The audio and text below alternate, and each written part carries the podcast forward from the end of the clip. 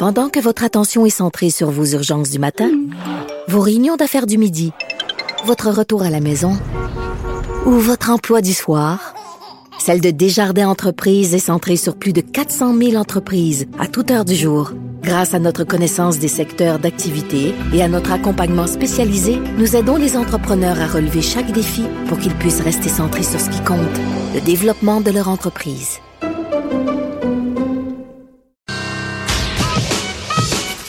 Mario Dumont. Il s'intéresse aux vraies préoccupations des Québécois. La santé, la politique, l'économie. Le retour de Mario Dumont. La politique, autrement dit. Mais le Canada a été ébranlé euh, aujourd'hui par un drame, cette catastrophe aérienne d'un Boeing 737 en Iran, donc euh, écrasement violent après quelques minutes de vol seulement dans une situation euh, très particulière. Il faut comprendre que bon, ça s'est produit tout près de Téhéran. quelques temps, à peu près une heure après euh, que l'Iran ait décidé d'attaquer des bases où on retrouvait des Américains, alors dans une, situation de tension extrême militaire, un avion de ligne de passagers qui s'écrase dans ce qui s'apparente, selon des images qu'on a vues, euh, d'une boule de feu, là, un avion en flammes qui s'écrase, euh, donc quelques minutes après le décollage. évidemment, beaucoup de beaucoup de questionnements. Est-ce que ça peut être un simple bris mécanique? Comprendre que c'est un Boeing 737, mais un 800, un avion euh, réputé pour sa sécurité. Il y a quelques instants, on vous l'a fait entendre, Justin Trudeau a fait un point de presse, évidemment, euh, bon, disant qu'il était tout cœur avec les victimes et tout ça. Je voyais Marc Garneau, le, ministère le ministre des Transports, euh, qui a dit, bon, eux ont analysé quand même ce qu'ils ont comme données sur cet écrasement, disant que selon les données satellites, c'était un, décollage, tout ce qui est de plus standard, et soudainement, les signaux se sont arrêtés, suggérant quelque chose de très inhabituel et qu'on allait devoir attendre pour avoir des réponses. Ça semble avoir été très très violent, très soudain. Alors, immensément d'inquiétudes. Vous rappelez, vous, vous euh, de questions, évidemment, vous rappelez qu'il y a eu 63 Canadiens euh, décédés, 4 Montréalais, selon ce qu'on peut comprendre, et plusieurs enfants. On voyait des images très difficiles à regarder de jouets, de livres pour enfants carbonisés dans les décombres. Alors, une histoire euh, très, très grave. pour revenir sur cet incident, on rejoint euh, Meran Ibrahimi, professeur au département de management et technologie de l'ESG UCAM. Euh, Monsieur Ibrahimi, bonjour. Oui, bonjour. Euh, bon, évidemment, c'est euh, une situation qui, qui, qui, qui, est rare. on comprend des Boeing 737, ils ont eu mauvaise presse, mais on parle d'un avion, le 737-800, qui est extrêmement respecté, qui se compte par milliers en vol tous les jours dans le monde. Vous avez raison, il faut vraiment séparer ces deux avions-là. Il y a eu quelques problèmes l'automne dernier. il y avait des fissures un petit peu prématurées sur sur euh, la structure de l'avion, mais Boeing a très vite averti les, les compagnies concernées. Ils ont fait des inspections mais qui ne met pas du tout en cause la, je dirais, la fiabilité de cet avion. Comme vous l'avez dit, il y a plusieurs dizaines de milliers de vols par cet avion-là. Et cet avion est réputé vraiment un avion très, très sécuritaire. Oui, tout à fait. Euh, évidemment, euh, on peut pas bon spéculer, aura en, enquête, mais évidemment, il faudra voir quel genre d'informations on pourra retirer de cette enquête-là. Mais euh, il y a de plus en plus de sites qui permettent de suivre des vols en direct. Donc, on a quand même un peu d'informations sur ce vol. D'ailleurs, le ministre des Transports le disait au départ, ça semblait un, décollage, tout ce qu'il y a de plus normal. ça semble donc avoir été un, accident extrêmement soudain. Qu'est-ce qu'on peut comprendre de, des informations qu'on a? Tout à fait. Alors, euh, ce qui est un petit peu inhabituel dans le cas de euh, cet écrasement-là, c'est que en effet, euh, l'avion monte jusqu'à 8000 pieds, tout à fait normalement, euh, en quittant la, donc la, la première piste de l'aéroport Khomeini, donc à Téhéran, monte à 8000 pieds. Là, donc, il change d'espace aérien. Il va donc sur l'espace aérien d'un autre aéroport qui s'appelle l'aéroport Merabat. Donc là, il demande, la, le pilote euh, donc donne sa position. La, le contrôleur lui donne l'autorisation de monter à 26 000 pieds. Et à partir de là, rien du tout.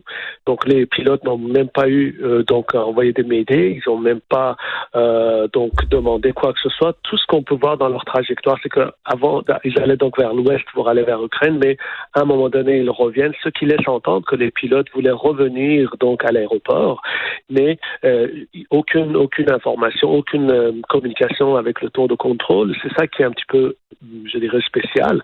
Mais une fois qu'on aura donc le contenu des boîtes noires, la communication ou la conversation entre les deux pilotes vont nous dire peu davantage sur la situation. Évidemment, dans des situations d'urgence comme ça, la, la, première tâche du pilote, c'est de, de, piloter, essayer de, de, régler les problèmes avant de communiquer avec la tour de contrôle. Donc, on peut s'imaginer qu'ils ont un problème tellement grave et soudain que les pilotes en avaient plein les bras. En fait, c'est-à-dire que les tâches sont partagées dans le, dans le cockpit. Donc, il y en a un, généralement, le commandant de bord pilote l'avion et donc donne des instructions au copilote. Et le pilote communique pas pour, par le plaisir de communiquer, mais tout simplement, il lance les médias pour que le contrôleur aérien dégage l'espace aérien pour que l'avion ait toute la marge de manœuvre pour pouvoir revenir sur, euh, euh sur le point de départ et pour qu'il n'y ait pas des avions donc aux alentours pour qu'il éviter les, les, accidents. Donc la communication prend son importance et généralement très rapidement on fait ce médé là, on lance le médé pour dégager l'espace aérien. Et à ce moment-là, donc vous avez raison, ça a été tellement fulgurant qu'ils n'ont même pas eu le temps de faire cette, euh, cette, cette annonce-là en fait. Bon, là évidemment on se retrouve avec euh, une enquête sur les bras. C'est toujours très complexe des enquêtes dans des écrasements euh, aériens et il y a toujours la question de, de, de la juridiction. Là, on se retrouve avec un appareil américain, donc un Boeing, euh, une compagnie ukrainienne et euh, évidemment un écrasement sur le territoire iranien. Euh, comment ça fonctionne? pour qui est en charge? Et est-ce qu'on peut avoir de l'aide de l'extérieur? Est-ce qu'on peut refuser même de l'aide de l'extérieur? Comment ça se passe rendu là? alors ça, c'est, ça, ça a l'air compliqué, mais c'est très réglementé par l'aviation civile internationale. Le ACI, qui l'organisme qui régit l'aviation civile, dit que l'autorité de mener l'enquête en cas de crash va au pays où l'accident a eu lieu. Donc, en l'occurrence, ici, c'est l'Iran. À partir de là, la Convention de, Chicago, l'article 13 de la Convention de Chicago dit que, à ce moment-là, dès que l'accident a lieu, et donc le, le pays qui mène l'enquête, en l'occurrence l'Iran, doit émettre un genre de communiqué à l'ensemble des parties qui pourraient être concernées. Par exemple, l'Ukraine, parce que l'avion est mm, donc enregistré et propriété ukrainienne. Euh, donc, euh, le Canada, parce qu'il y a plusieurs ressortissants canadiens. Euh, l'aviation civile, euh, l'aviation civile américaine, parce que Boeing est une compagnie américaine. Donc, cette communiqué a déjà été émis et donc c'est aux pays concernés, aux acteurs concernés de faire valoir leur droit de vouloir faire partie de cette euh, de cette enquête-là. Donc, si l'Iran ne respecte pas ça, donc, d'office, il, il, il, renie la Convention de Chicago dont il est membre et ça lui pose problème par la suite pour ses opérations en international. Dans Je comprends. Donc, ils, ne peuvent pas juste dire euh, non, euh, parce qu'à un moment donné, Boeing ou le fabricant des moteurs peuvent être intéressés, surtout si on les blâme, euh, d'avoir eux-mêmes une, une, copie des, des, faire leur propre enquête. Donc, de le refuser, ça leur mettrait énormément de pression. Là. Ils peuvent pas juste dire non et de s'en tirer comme ça. D'autant plus que euh, l'extraction des données, l'interprétation des données des boîtes noires, c'est pas quelque chose de facile, notamment dans les versions récentes, puisque l'avion en question avait juste trois ans et demi. Donc c'est vraiment un avion très récent. Donc l'Iran n'a pas cette expertise-là. Donc il est obligé, par la force des choses, donc d'aller voir probablement avec soit avec les Allemands, avec les Français, avec les Britanniques ou je pense moins que ce soit les Américains, mais enfin ces trois pays européens avec qui ils ont moins de tensions politiques vont demander à ces pays-là de collaborer pour essayer de d'interpréter et extraire les données des boîtes noires qui, selon les données iraniennes, sont assez abîmées. Alors ça, ça veut dire généralement que la durée d'enquête peut être plus longue pour aller chercher ces, ces données-là. Est-ce que, puis bon, je, je sors peut-être de votre de votre champ d'expertise, mais les compagnies aérienne, évidemment, c'est le cas d'Air Canada, d'ailleurs, qui, modifiait certains vols pour éviter euh, la zone. Les compagnies aériennes qui, euh, même s'ils volent de, destination à destination sécuritaire, doivent passer souvent par-dessus des endroits où, où il y a certaines crises. Euh, est-ce que est-ce qu'on a été imprudent chez des compagnies de, de, de voler au-dessus de l'Iran alors qu'on est en pleine tension avec les États-Unis? Alors, euh, donc, euh, il y a plusieurs compagnies, euh, Vol, même les compagnies américaines et autres, et d'ailleurs, c'est une des sources de revenus pour, pour l'aviation civile iranienne, mais euh, faut savoir que cet avion-là partait de Téhéran, donc il ne, passe, il ne, ne passaient pas l'espace aérien iranien, ils étaient, ils, ils partaient de Téhéran. Donc c'est un vol de, de, de Téhéran-Kiev et, qui était donc euh, euh, l'objet, le, le, la destination de cet avion-là. Donc et, et, il faut aussi euh, donc voir avec le communiqué qu'on vient de voir il y a quelques à peu près il y a une heure de gouvernement canadien, mais aussi le gouvernement, l'aviation civile iranienne. Dans les deux cas, ils disent que l'avion n'a pas été l'objet d'une attaque de missile. Donc, euh, l'avion a, donc, vraiment, ce qui est arrivé, c'est pas un attentat, ou un missile, c'est vraiment quelque chose d'une avarie, un problème propre à l'avion, à l'intérieur de l'avion. Est-ce que c'était le moteur ou est-ce que c'est un feu à bord?